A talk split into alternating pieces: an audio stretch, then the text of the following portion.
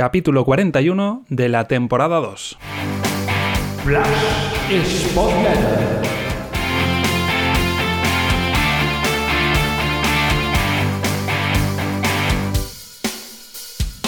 Hola, ¿qué tal Spotletters? Bienvenidos a una nueva entrega, la posterior a la derrota del Sporting por 0-1 ante el líder, ante el Eibar en el Molinón.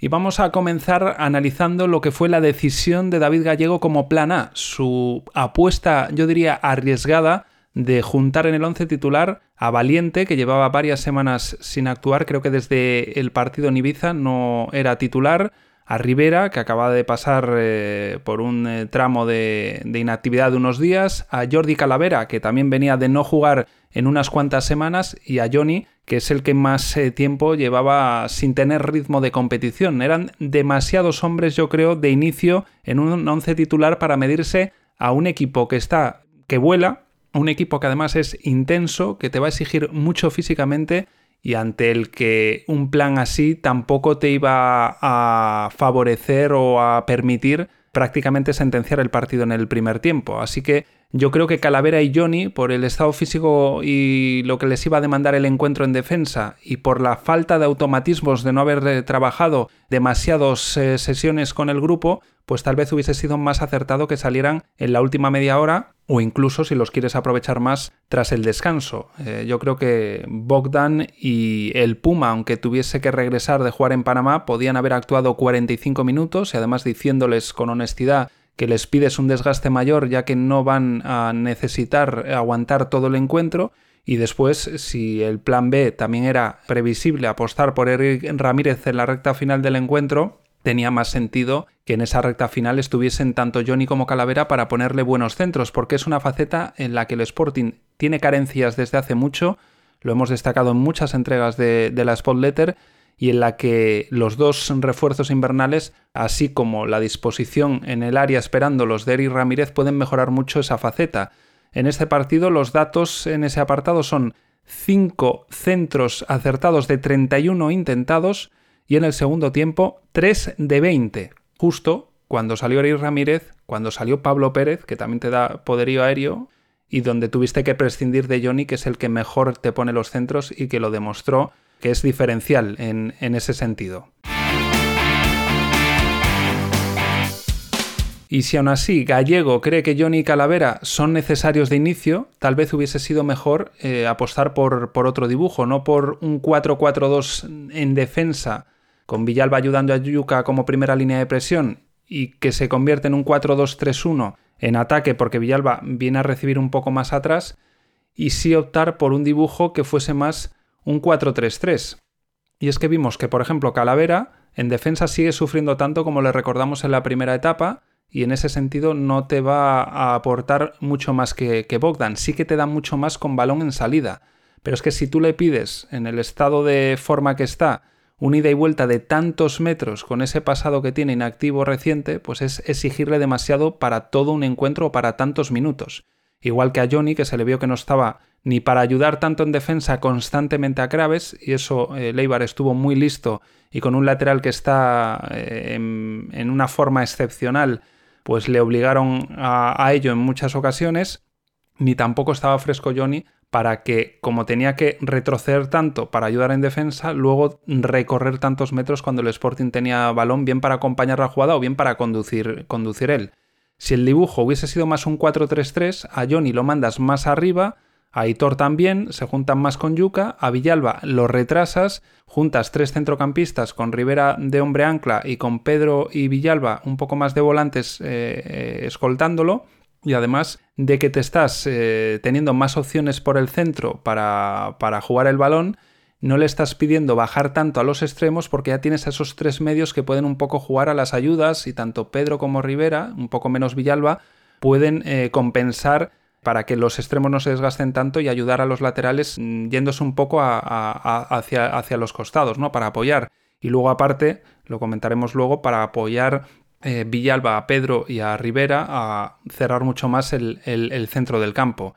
Eh, luego, con la salida de balón, pues Villalba hubiese tenido referencias por delante, los dos extremos más yuca, y con su visión de juego, pues eso hubiese facilitado y mucho la fluidez del equipo con balón, porque hubiese apoyado más a Rivera y a Pedro y hubiese tenido esas referencias cuando lograse tener el balón en posesión Villalba para intentar buscar transiciones y buscar sorprender a, a Leibar. Y después, además, mandando a los extremos más arriba, a los dos laterales no les exiges tanto y a Calavera se le hubiese pedido, en vez de hacer tantos metros de ida y vuelta, pues apoyar más en la salida de balón, que es algo que, tiene como fuerte ¿no? entre sus eh, virtudes.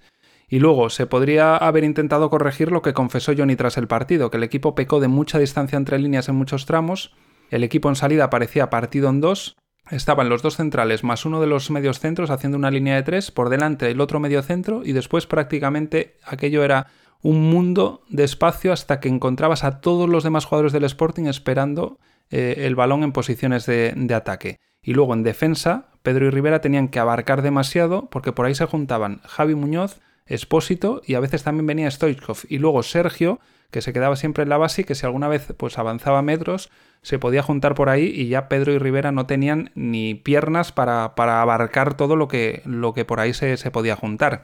Una lástima que se viera muy poco al Sporting de presión alta porque se vio sobre todo una acción de un robo de balón casi en la frontal de Pedro que acabó con un disparo del, centrocampista del Sporting que demuestra que este equipo cuando logra robar arriba, cuando logra presionar arriba, es otro y es muy peligroso. En la recta final, pues el Sporting ya pudo vivir más en campo contrario, no había tantas distancias, pero ya el equipo era caótico, alocado, acabó Aitor de lateral, Campuzano de extremo, y, Gallego pues ha pasado de no modificar el plan A eh, nunca a hacer prácticamente el extremo contrario en este partido. Pasó a tener dos puntas primero, luego volvió a tener casi punta y media punta porque salió Campuzano. Al salir Pablo mm, pasa a Campuzano al extremo para intentar un juego más directo con Pablo y con, con Eric arriba y eso obliga, como decía antes, a, poner a Aitor de lateral, pues nada, un, montón de, decisiones que sí que hay que aplaudir a Gallego, que intente cosas diferentes. Yo siempre le he criticado precisamente esa eh, obsesión de, no modificar nunca nada,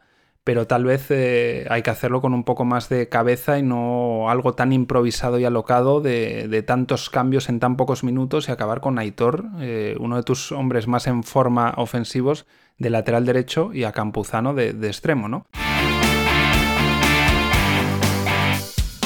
Para complementar mi visión vamos ahora con otra, con la que nos trae Raúl Martínez, del que recomiendo sus hilos de análisis con vídeos incluidos en, Twitter. Su cuenta es arroba raúlmtnez-88, es decir, Martínez abreviado mtnez, Raúl mtnez-88. De todas maneras, os pondré su, perfil en, en sporting.substack.com. Pues vamos con la visión que él tuvo del partido. Hola Pablo, hola a todos. Eh, bueno, con respecto al partido del Sporting frente al Eibar, eh, creo que, el equipo no hizo un mal partido en líneas generales. Eh, se enfrentaba a un equipo, pues ya sabíamos que era muy superior, es un equipo que, que salvo sorpresa la temporada que viene va a jugar en primera división y el Sporting al menos lo intentó. Intentó construir juego desde atrás, como, como venía haciendo el año pasado y a principio de esta temporada. Intentó, pues eso, eh, incitar a Leibar a que lo fuese a buscar para, para intentar atraer gente y, y poder eh, atacar a, menos rivales. Eh, intentó presionar arriba, algo que, que, por ejemplo, en el partido contra el Málaga y contra el Valladolid, sobre todo, fueron los dos casos más extremos, no se vio en ningún momento. En esos partidos, creo que son sobre todo el del Valladolid, el peor partido de la temporada. El equipo salió a la expectativa, a intentar, eh, bueno, a ver si, si, a la contra podía crear algo de peligro al, al Valladolid y, bueno, se vio que no. Y que el Sporting es un equipo que no está hecho, sobre todo esta plantilla, no está hecha para, para jugar al contragolpe. Entonces, eh, eh, creo que en líneas generales hay que estar contento con el partido y más que nada, sobre todo por eso, por volver a recuperar el, estilo, eh, volver a intentar dominar en el juego, robar balones arriba, etcétera, porque el partido de Valladolid de hace una semana fue escandaloso. Fue uno de los peores partidos que le recuerdo al Sporting y, y hay que estar contento con el partido contra el Eibar. Aún así hay cosas que hay que mejorar, es decir, en la segunda parte con el equipo perdiendo 1-0 el Eibar consigue encerrar al Sporting durante casi 15 minutos, desde el 45 hasta el 60, pues el, Sporting, eh, bueno, mejor dicho, el Eibar consigue meter al Sporting atrás, eh, circulando el balón rápido, con precisión, y, este es el tema, es que el, el, Eibar es un equipo eh, que, a medio gas consigue ganar en el Molinón, porque tiene jugadores de la calidad de, pues eso, de Stoikov, de Edu Espósito, de Javi Muñoz, pues que te te dominan y, no te dejan, y no te dejan salir, pero en líneas generales vimos un buen Sporting y sobre todo de manera individual me gustaría destacar el partido de, Cristian Rivera en el equipo de Gallego porque desde que volvió creo que le está dando una seguridad al Sporting y, creo que está haciendo muy buena pareja con Pedro Díaz.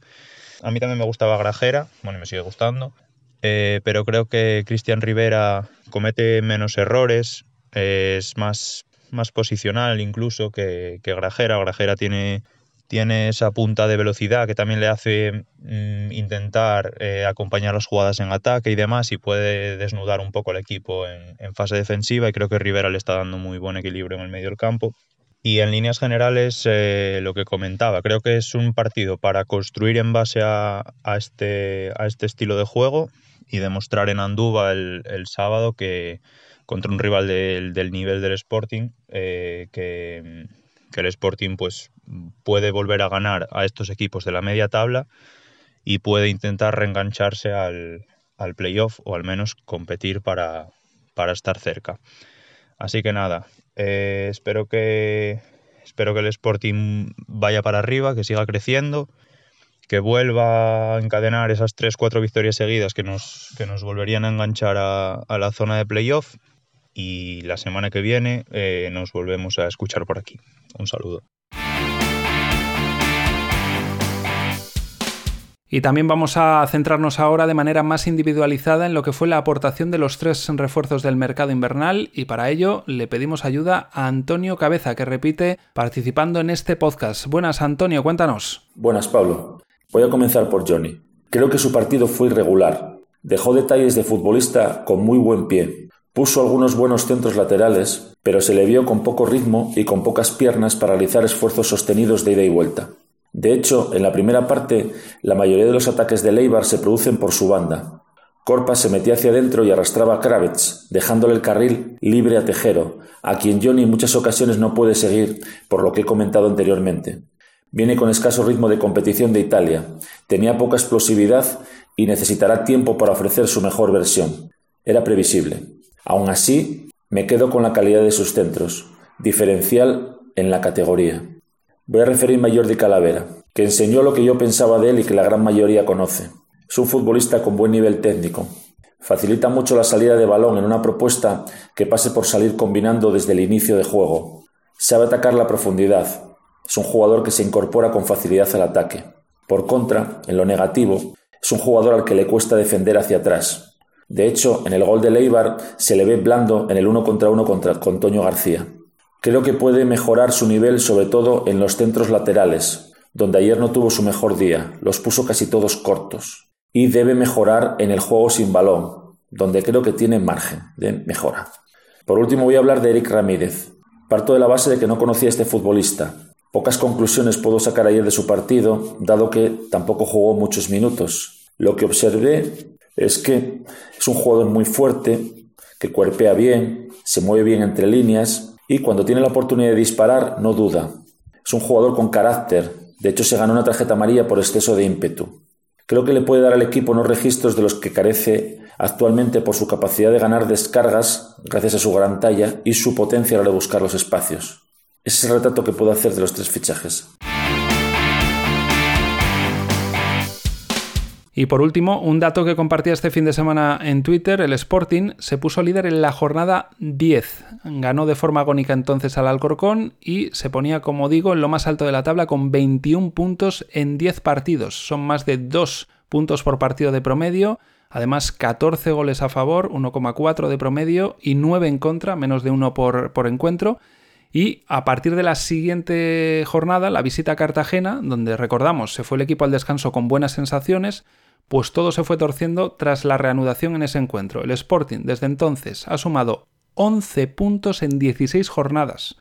Estos son, vamos a, decirlo porque es que es una barbaridad, eh, resaltándolo, 11 puntos de 48 posibles. A poco que hubiese sumado, ahora mismo el Sporting estaría en playoff, porque lo normal es no haber bajado de 24, de 22, de 20 incluso, haciendo una puntuación bastante discreta, pero es que son 11 de 48. Dos victorias en 16 encuentros. Que por cierto son los que quedan ahora en juego y que si se quiere aspirar al sexto puesto, el Sporting ahora tiene 32, se necesitaría al menos otros 32, es decir, dos puntos por partido durante 16 jornadas. Y yo creo que más, que se van a necesitar más que 32, porque con 64 posiblemente no dé para acabar sexto. Y luego, en estas 16 últimas jornadas, aparte de esos pírricos 11 puntos, el Sporting ha marcado 12 goles, solo fue Labrada y Real Sociedad B con 11 a favor empeoran ese registro, y ha encajado 21. 21 en 16 jornadas. Sigue además sin dejar puertas a cero, solo 4 va esta temporada y así es que es imposible porque luego le cuesta mucho hacer gol. Y es cierto, y no lo vamos a obviar, que el equipo mereció más en algún partido, es cierto que tuvo falta de acierto en muchos otros, pero 16 encuentros con 11 puntos ya es un tramo lo suficientemente amplio para no reducir todo a que la mala racha es por falta de fortuna, por falta de acierto o a que se mereció más durante esas jornadas. Pues hasta aquí el análisis y la visión tanto de Antonio como Raúl como la mía y como siempre os digo serán bienvenidas vuestras aportaciones, vuestras dudas, vuestras sugerencias, vuestras preguntas en los canales de siempre. Es eh, a través de Telegram, a través del canal de iVoox, a través de sporting.substack.com o en el email spotletter.gmail.com. Gracias a Antonio y a Raúl por su aportación en esta entrega y a vosotros por estar una entrega más en este Spotletter. Hasta la próxima.